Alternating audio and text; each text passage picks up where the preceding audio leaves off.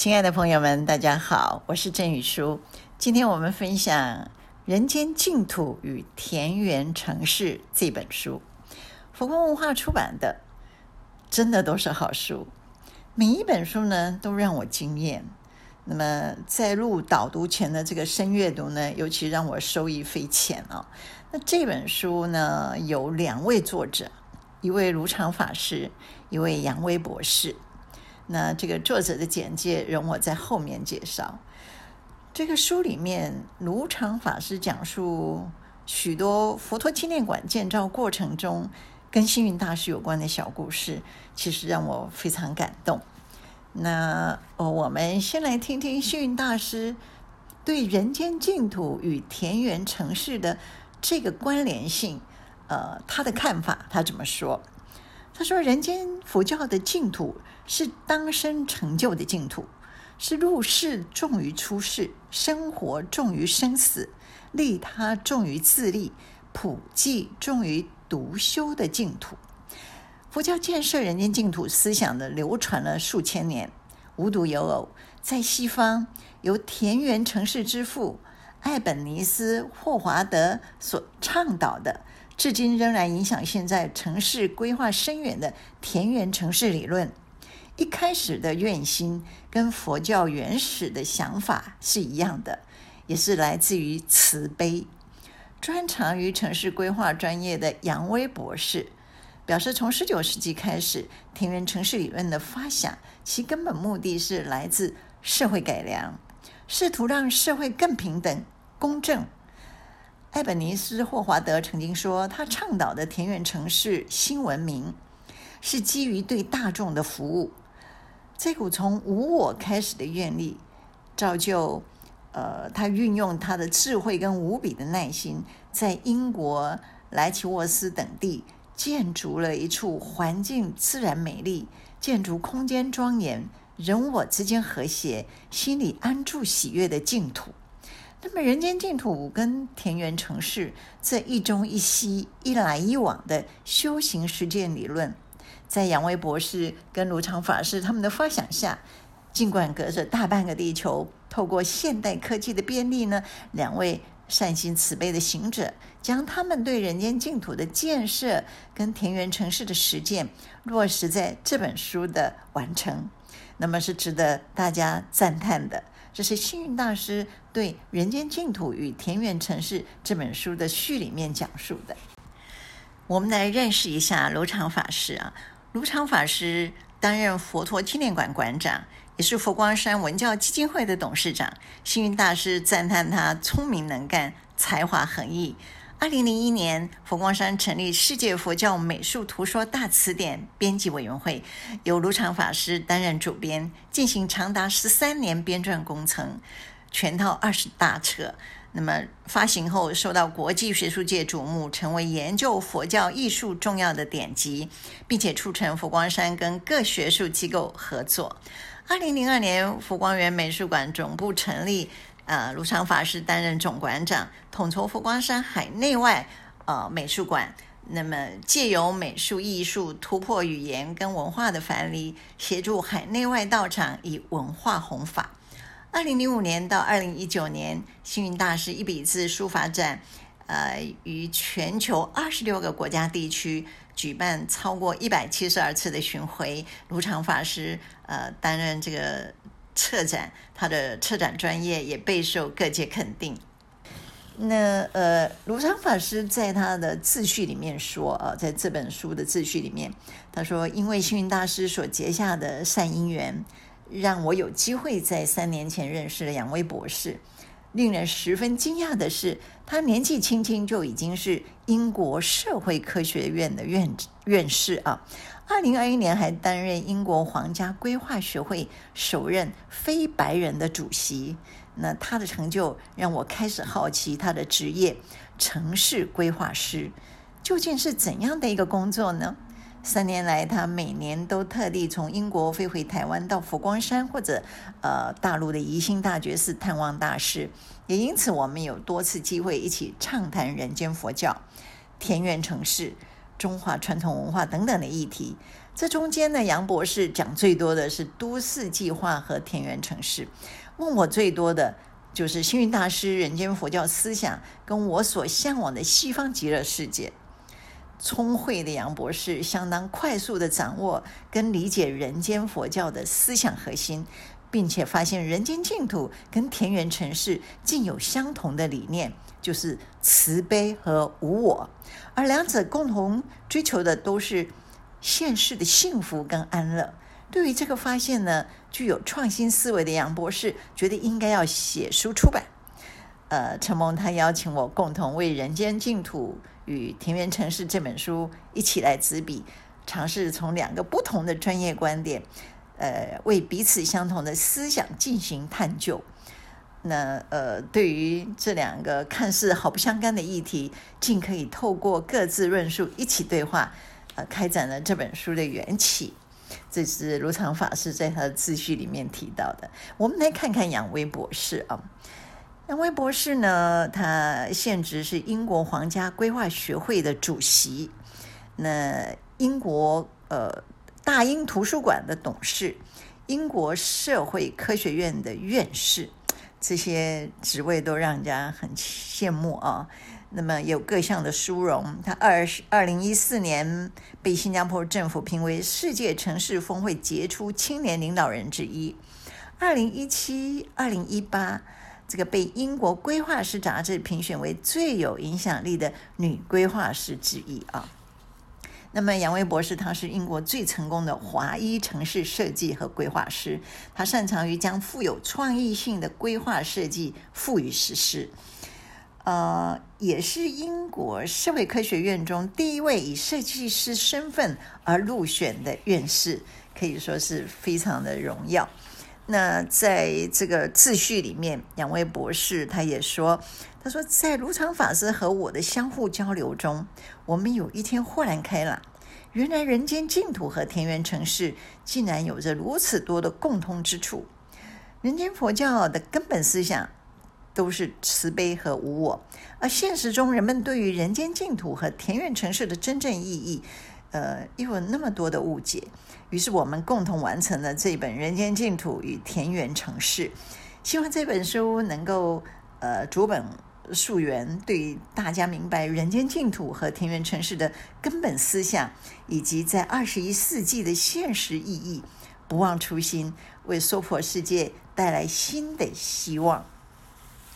那呃。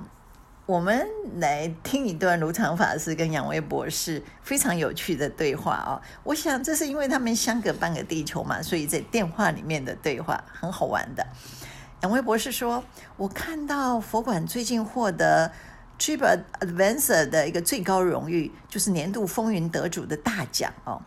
佛馆成立这十年取得非常多的成就，真是令人钦佩。”那么这个呃这一段话呢？呃，如常法师就说了，他说我最近也在呃比对十年前师父谈佛馆建筑空间理念，是用以人为本的核心思想来规划。那这些年我们也不断的思维大众需要的是什么？十年后在众人实际参与使用的佛馆，究竟距离星云大师当时设想的蓝图还有多远？呃，杨威博士接着说，佛馆真的是以人为本哦。他说，在我去之前，我以为佛陀纪念馆应该是个很严肃的地方，结果让我感到很惊艳。无论从尺度的设计、建筑、植栽的规划配置，都让我感到特别温馨。尤其看到佛馆一流的展览，又看到呃结婚礼堂、我们五和塔喜庆之家哦滴水坊，还有佛馆里面非常专业的小小呃讲解员，觉得这是一个奇妙的地方。每个人脸上挂着微笑，真可以用人间天堂来形容。如常法师说，依照佛教的说法，就是人间净土。星云大师作为人间佛教的实践者，一直都在实践人间净土的思想。那么，在佛教经典里面，西方极乐世界、东方琉璃世界、兜率净土等这些世界，都是美好的净土。这些净土实际上也完全符合现世人类的需求。譬如《阿弥陀经》讲的西方极乐世界是环境自然美丽，以现代说法就是自然生态的保护，而建筑空间庄严、层次分明，就是现代大家重视的社区规划跟无障碍空间。净土的居民人我之间和谐，就如同国家社会生活的富足、群体的融合。呃，这个三根普披的教育，让每个人都能够获得适当的学习，心理上的安住喜悦，就是心灵上的满足跟充实。杨威博士就说了：“你这些描述和我一直研究的田园城市思想很像。呃，这个想法就我自己所从事的工作来说，作为一名城市规划师，我们关注的是未来，后代子孙的未来，所以我觉得保持正信实在非常重要。我这些年一直在研究城市规划行业的创始人，呃，之一这个田园城市之父艾本尼斯霍华德的事迹。”那霍华德真的很伟大，他最感动我的是他的无我。他在呃这个很多的研究，呃写了一本运用田园城市改良社会的书，并且亲自创建了两个田园城市，在理论和实践上取得了巨大的成功。那么可惜的是，呃，一百多年来，开发商。常常以为多种一些树，多做一些呃绿化，就是所谓的田园城市和呃田园郊区。其实这是混淆理念。他们建的其实呃还是商业住宅区。田园城市真正的核心是无我和社区共享，但是却很少有人知道。我一直希望能够正本清源，所以。我这些年一直在研究二十一世纪的田园城市，我希望能在现世呃实现霍华德的理想，也是实现人间净土。这个卢常法师听了就接着说：“真是个好想法，净土在人间，不需远求。人间佛教可以在日常生活中，呃，人间可以从秽土变净土，所有的净土也都是因为慈悲而得以成就。”那么，呃，星云大师讲说，《阿弥陀经》重点最后归结于需实践人间佛教，行菩萨道，方能到净土。到了净土后，还是要回到人间，才能成就佛道。所以杨威博士就接着说了，他说，亚洲在过去十年间，城市发展很快。城市人口增长迅速，但是住在贫民窟的人没有减少，反而增加。现在世界各国都以房地产开发投资为发展的主导，最穷苦的老百姓很难受益，他们往往被忽略。这么大规模的城市发展建设，如果能采用好的办法，社会将会变得更好，穷人的生活才能得到改善。那如常法师说。现在这个新冠呃肺炎的病毒传播，让我们意识到人类对环境的伤害啊，未来宜居的田园城市呢，将更加的重要。杨威博士也接着说，不如在疫情期间，我们写本书，围绕慈悲正信的理念进行解说。规划师的职业道德就是正念，不求回报，为弱势群体利益发声，就是慈悲和无我。这个卢常法师马上答说：“好，我们合作这本书，就叫《人间净土与田园城市》。那么，呃，我们到时候把版税捐给星云大师所扶持的这个偏乡跟贫困孩子的好苗子专案，这个奖学金的计划。”杨威博士就很兴奋地说：“好的，我也想见见这些孩子。”请他们以后可以做规划师，为大众服务。我觉得现在规划师没有影响力，是因为大众太不了解这个行业。如果人们知道，呃，有田园城市这么美好的规划，就可以去参与，呃，跟争取，美好的愿望才有可能实现啊。那么从他们的这一段对话非常生动活泼，已经让大家非常清楚地了解人间净土与田园城市的。呃，息息相关，以及这本书的由来与本意喽。那么，在这个人间净土是未来的理想世界，幸运大叔呃很早就跟我们说过，佛教的净土到处都是。为什么我们不在人间创造安和乐利的净土，而要寄托未来的净土？为何不落实于现实国土身心的净化？而去追求遥不可知的未来，佛教一旦离开了生活，便不是我们所需要的佛法，不是指导我们人生的努力方向和指针。佛教如果不能充实我们生活的内涵，那么佛教的存在是没有意义的。呃，我觉得卢常法师呢，呃，说记得有一次佛光缘美术馆举办星云大师一笔字书法特展，那么展出不到一星期。他就接到美术馆主任的电话，呃，这个主任跟他说，总馆长一笔字被偷了。那么卢常法师说，你去看监视系统是谁偷的？那他说是一个国中生来这里做义工偷的。卢常法师很讶异，是我们的义工？他说对呀、说我卢常法师说，当时他也很震惊，国国中生来美术馆做义工偷了一笔字，他就赶快跟师傅去报告。我请示师傅。要不要打电话给他的父母？师傅说不可以。我又问为什么？师傅说哪个孩子不偷东西？我愣了一下。师傅又问你小时候有没有偷过东西？我吓了一跳，不敢回答。我扪心自问，我小时候曾经看到一盒饼干，我偷了一块，到现在记忆深刻啊。那他就问师傅那怎么办？师傅说没关系，这个孩子这么喜欢我的字，我就跟他结缘吧。过了一个月。美术馆的主任又来跟我说：“哎，那幅字找到了，那个小孩悄悄拿了回来，哦，放在美术馆的一个角落。这件事情呢，让我看到也深刻体会到，星云大师在实践人间佛教过程中，对一个受戒的佛教徒在违反戒律时所表现出来充满人间性的态度。这样的方式，着实让我非常讶异跟幸福。”当下我突然明白什么是人间佛教。那佛教的人间性容许我们犯错，容许我们修正，所以佛教是一个自觉的信仰，是一个自觉之后而觉他的宗教。我在这件事情上看到人间佛教的智慧，也就是星云大师呃怎么样普度众生的方法。大师说，这个孩子偷的是我的一笔字，他贪爱的是佛法，他爱的是我，他爱的是三宝。在事发当下，我看到的世间法是偷，但是大师是用出世法。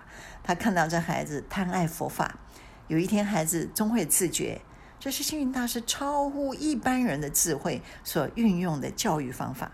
大师对佛法是多么深具信心，也就是我们在谈人间佛教，就谈到人间净土，其实是一个非常非常美好的。那么星云大师呢，也提出人间净土的条件。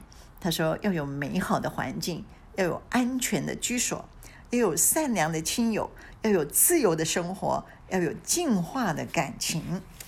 其实这些理念在这个田园城市里都具足的。那么大师告诫我们，呃，只要这个世界没有恶人的侵扰，没有经济的缺陷，没有情爱的。纠纷，没有交通的事故，没有环境的污染，有的是诸上善人聚会一处，有的是善良同胞相互敬爱，这就是人间净土的实现。何必一定另求净土？卢昌法师在解说星云大师的人间净土非常精辟。我们再来看看杨威博士怎么说。杨威博士说呢，在研究田园城市的过程中，我看到最突出的是无我、慈悲、智慧的光华。